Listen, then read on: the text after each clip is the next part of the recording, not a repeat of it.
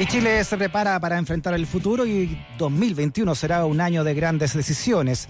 No te quedes fuera de la transformación de nuestro país y conoce nuestra oferta académica y preliminar. ¿ah? La Universidad de Santiago tiene 171 años de tradición y sus puertas abiertas para que cumplas tus sueños e impulses el cambio que Chile necesita.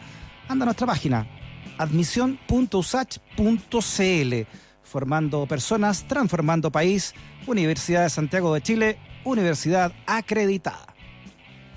Son las 7 de la tarde con 11 minutos. Vamos con nuestro siguiente entrevistado. El Ministerio de Medio Ambiente publicó hoy el anteproyecto de la primera norma de olores en Chile que tiene como objetivo que las plantas de cerdos reduzcan sus emisiones de olor que generan molestia y constituyen un riesgo a la calidad de vida de la población. En Chile la problemática de los olores ha generado conflictos socioambientales, ¿eh? como los que conocimos en 2012 en Freirina y luego también en Tiltil. Para hablar de este tema estamos con Igor Valdebenito, jefe del Departamento de Ruido, Lumínica y Olores del Ministerio de Medio Ambiente. ¿Cómo está Igor? Bienvenido a Razones Editoriales. Bien, ¿cómo está Freddy? Bien, me acuerdo mucho del de, caso Freirina, ¿no? Fue, lo comentamos harto en la radio anterior y bueno, por todo también lo que, lo que significó. Es como los albores de, de, las protestas masivas frente a algo, ¿no? Como la ciudad se, se, unió en contra de, lo, de lo que estaban viviendo allá. Sí, eso fue el 2012 y eso nos gatilló dentro del Ministerio del Ambiente que, tomara, que tomáramos cartas en el asunto. Sí. ¿Y esto, esto surge no? ¿Tú, tú, crees, Igor, que hay un antes y un después con este caso de Freirina? Sin duda, sin duda. Eh, nosotros, como te digo, como ministerio, nosotros veníamos abordando el tema de gases que eran que eran precursores del olor, pero del año 2012, con, eh, con precisamente con Freirina, tomamos el tema en serio, nos dimos cuenta que era un problema muy grande, más grande de lo que nosotros pensábamos, eh, eh, elaboramos una estrategia que tiene cinco componentes, hicimos en estudios, de ahí de ahí hay un, cambio, un cambio radical en la gestión. Claro, estamos hablando del, del primer periodo del presidente Piñera, también. Sí, sí, sí, sí, sí. fue, fue ese periodo, sí. Le han tocado todas las protestas a Piñera. Oye, ¿y cómo, cómo se puede regular ahora entonces este sector con esta norma y de qué forma se, se mide, por ejemplo, el olor? Porque se puede medir el, lo lumínico o el ruido, pero el olor, ¿cómo se mide? Sí, mira, es, bien singular, es bien singular. Mira, yo no hay como eh, no hay un instrumento más sofisticado que nuestra nariz. No existe un instrumento eh, que pueda percibir el, el, el olor mental hay, hay instrumentos que, que, pueden medir gases por, por, separado, digamos. Pero un olor está es un compuesto, o sea, está compuesto por miles de gases, digámoslo así. Entonces, no, no existe una, un instrumento más sofisticado que nuestra nariz. Entonces, se tuvo que, eh, hace mucho tiempo, se, tuvo que estandarizar los procedimientos de cómo se mide. Y fundamentalmente, fundamentalmente uno de los más eh, conocidos se llama la perdón, olfatometría dinámica, que es un equipo el laboratorio, donde se diluye el olor de, de, una muestra, una muestra que, ha que se ha tomado en terreno, pero se, ha tomado en condiciones especiales, también estandarizadas, se lleva al laboratorio y se, y se pone en esta máquina donde en, donde se diluye el olor con aire limpio y, y, y, hay, y, hay personas expertas que determinan el umbral de la, de la, de la percepción. Y de ahí sacamos un número, digamos, que es en unidades de olor que es donde estamos, eh, estamos poniendo el dinero. ¿Esas personas expertas usan instrumentos o son como los catadores de vino? Así que dicen, no, esto es Sí, no, son, mira, hay equipos que tienen cuatro personas, seis personas u ocho personas que están, que, que están en cierto sentido calibradas, digamos, eh, y que en el laboratorio eh, hacen este ensayo, digamos, y, y, y, y, detectan el umbral del, del olor en, el, en la muestra específica. Hoy estamos hablando, eh, Igor, que en Chile hay al menos 103 eh, planteles de, de, porcinos, ¿verdad? Sí. Y la mayor concentración de plantas de cerdo están en O'Higgins, con un 40%, y luego la región metropolitana con un 35%. Sí, en la zona centro-sur, digamos, porque hay, hay, también hay gran cantidad en la, séptima región, pero, está centralizado. Sí, o sea, entre, entre la región metropolitana y la región de O'Higgins, prácticamente el total de los planteles porcinos que hay. Casi todo, casi todo, sí muy ¿Por qué se produce esta concentración eh, acá en esta zona? Desconozco, desconozco especialmente, yo creo que debe ser condiciones de los valles, desconozco el caso particular, habría que preguntarle al sector, productivo, digamos, particularmente, pero eh, eh, es cierto, eso está tan centralizado. no, desconozco los motivos precisos de por qué se instalan en esta región. Estamos hablando con Igor Valdebenito, que es el jefe del Departamento de Ruido, Lumínica y Olores del Ministerio del Medio Ambiente. Eh, Igor, eh, ¿qué, ¿qué produce el mal olor? O sea, el mal olor que viene de esto, de este tipo, ¿no? Sabemos que si es un químico, obviamente que trae otro tipo de consecuencias al, organismo, pero el mal olor en sí, ¿no? De, por ejemplo, de una planta porcina. Mira, el, el, el, olor es un contaminante, el, olor es, eh, afecta nuestra calidad de vida eh, y la salud. Eh, las últimas definiciones de la OMS indican que, que, la, que la salud no es solamente una ausencia de enfermedad, la salud es un estado completo de bienestar físico y psicológico, digamos, es la calidad de vida en el fondo. Ahora, lo, lo, lo, que los efectos del olor a esto, en esta en estas condiciones son molestias, son, estrés, es estrés, eh, eh, y hay bueno hay, hay otras condiciones, condiciones como más sanitarias como las moscas digamos. Pero el tema fundamental son molestias dolores de cabeza insomnio eh, hay, hay hay varias varias implicancias donde si tú te, si tú te estás cercano, digamos, tanto a una cercano a un plantel porcino, a una industria pesquera, a una planta de celulosa, eh, fuentes que están que emiten mucho olor en algunas condiciones, eh, son, son, son muy desagradables y en realidad eh, los eventos de, de, olor también son, son bastante concentrados, digamos, entonces eh, son bastante son bastante molestos y, y tienen efecto en la calidad de vida.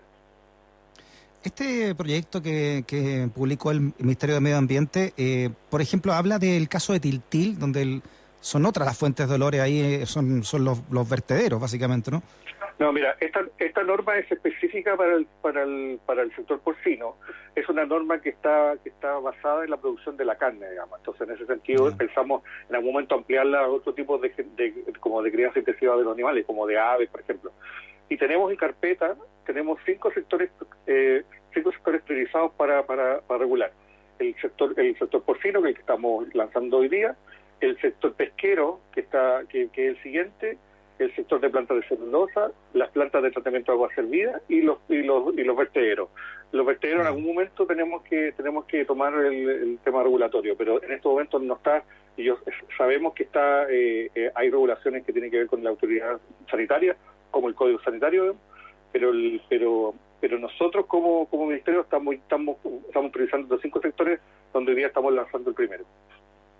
Oye, qué increíble que como sociedad, ¿no? Porque esto lleva varios años, ya han pasado varios gobiernos, recién ahora estemos comenzando ¿no? con uno de los, de los problemas que son los cerdos, pero como tú dices, Igor, quedan muchos por delante, ¿no? Muchos otros focos de, de mal olor.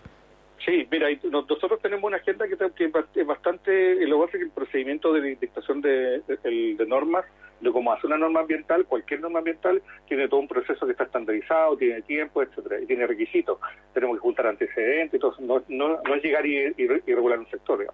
Pero sin embargo tenemos tenemos tenemos harto antecedentes, yo creo que no, no vamos a ir tan lento.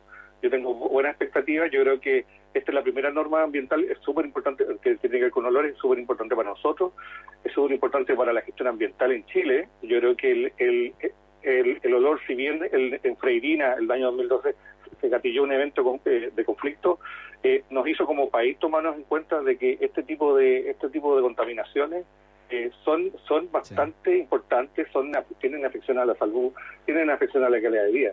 Entonces nosotros generamos estrategia y ahora estamos lanzando, pero yo creo que vamos a ir más rápido de lo que de lo que de lo que de lo que pensamos. Ahora, sin embargo, yo coincido contigo. Este es un tema que estaba pendiente. Es un tema mm. un tema que, que claro, yo igual contigo, igual que tú comparto de que de que estamos en el 2020, pero eh, pero pero eh, hay hay hay varios temas que, que del tema ambientales que han ido creciendo, se han ido fortaleciendo y este es uno de ellos. Oye, yo me acuerdo de la década del 80, que fui dos veces a veranear a Iquique. Bueno, era otro Iquique, ¿no? Sí. y, y, el olor que había de la de las eh, harina de pescado en la noche era tan fuerte que no se podía dormir. O sea, eso es lo que provoca también este esto, este tipo. Ahora ha cambiado, por supuesto, está mucho más moderno todo, digamos, pero estoy hablando de la década del 80. Es importante que eso es lo que tú estás diciendo. Nosotros estamos intentando con estas regulaciones también que los sectores eleven su estándar el, tecnológico, porque hay tecnología, hay, hay cosas que se pueden hacer. Entonces la idea es que el sector productivo asuma, asuma asuma el contaminante, digamos, asuma su manejo, de repente tiene que ver con las condiciones de, la operación de la planta, pero también con avances tecnológicos que yo creo que la que la, industria completa tiene que tiene que tiene que asumir. Si tú vas a Iquique ahora o vas a Talcahuano ahora, claramente hay menos olor que en los años 80, mm. como dices tú. Pero, pero claramente es debido al avance tecnológico. Entonces eso hay que impulsarlo. Sí, lo avance. Y también la, me imagino que, que, hay una responsabilidad empresarial ahí también. No, no sé cómo lo, lo han tomado los planteles de porcino, ¿no? Estas medidas que comienzan. Eh, mira, hemos estado en conversaciones con ellos, estamos ahora, vamos a entrar a una fase de consulta pública, no al tiro no inmediatamente hoy día, porque como estamos en, en, estado de, excepción, eh, las consultas públicas de los de todas las normas ambientales que están abiertas, digamos, están están suspendidas hasta que hasta que termine este estado de, excepción. Así que ahí vamos a, a recibir sus observaciones, seguramente. ¿Cuándo comienza entonces esto?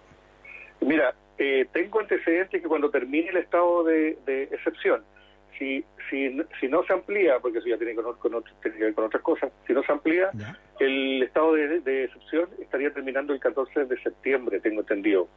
Eh, esa información se me ha dado. Así que la consulta pública empezaría al día siguiente. Y, la consulta pública son, son 60 días hábiles, donde cualquier persona puede hacer observaciones al anteproyecto. Perfecto.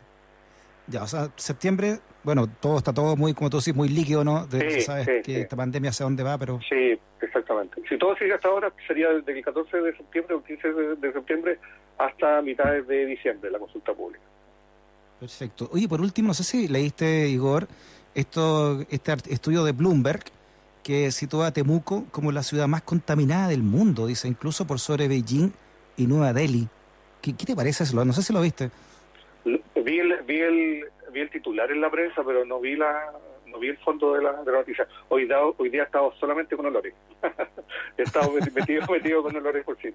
sí. Claro, pero hablando de contaminación, ¿no? Y Temuco es el reflejo de esto, eh, la contaminación del sur en este en esta época también con el uso de la leña, entre otros, no es, es tremenda, ¿no? Eh, Sí, sí, sí, sí, sin duda, sin duda, y se están haciendo las, se están haciendo las, las, acciones indicadas, yo creo. yo, pues, no, no es mi, no es un tema que está, que está a mi cargo, yo creo que claro. sí, no, yo soy, yo soy jefe de un departamento bastante singular que se llama, que tiene que ver con ruido ambiental, con, con contaminación lumínica y con olores. Así que si quieres conversar sobre ruido o contaminación lumínica, bienvenido. sí, ¿cuál es, ¿a qué se considera contaminación lumínica? Mira, la contaminación lumínica es el brillo del cielo y que, o sea, que, que, es generado por el alumbrado público y que no nos deja ver las estrellas, por ejemplo. ¿Ya? Porque el cielo, si tú vas a San Pedro o vas al norte, vas a ver un cielo que es el mismo que hay en Santiago. Claro. Entonces, eh, aquí hay mucha, aquí hay mucho pero, pero, pero y tiene tres impactos importantes. Un impacto, obviamente, la observación astronómica internacional, que aquí en Chile tenemos el 70% de, la, de las observaciones astronómicas. Somos el país con los, con los telescopios más grandes del mundo.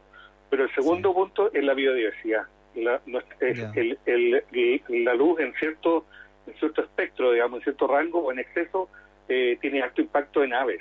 Es muy, muy, mm. muy impactante tenemos una, una mortandad en Iquique, precisamente como tú mencionas, en Iquique tenemos una mortandad en estos momentos de, de una especie que se llama la golondrina de mar negro, que anida en el desierto, eh, pero eh, eh, toda su vida la, hace en el, en el mar.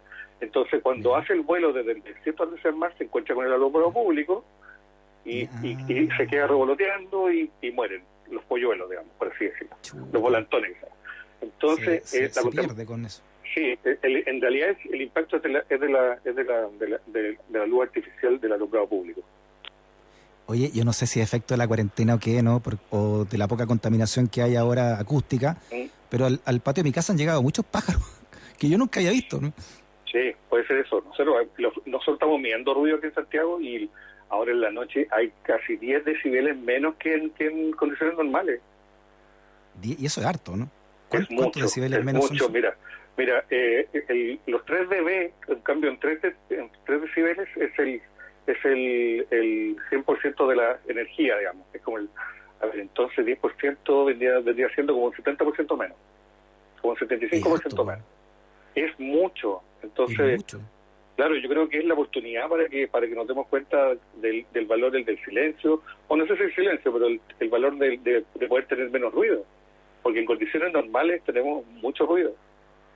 O sea, esas son las cosas positivas que nos ha, que no ha demostrado esta pandemia, que realmente podemos vivir con menos contaminación, podemos ver la cordillera más tiempo eh, así despejada, con nieve, y podemos escuchar más los pájaros, ¿no?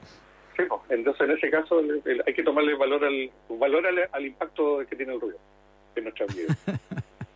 Muy bien, Igor Valdebenito, jefe del Departamento de Ruido, Lumínica y Olores del Ministerio de Medio Ambiente. Interesante conversación, ¿ah, Igor? Muchas gracias. Gracias a ti por la entrevista. Que esté bien, chao. Chao.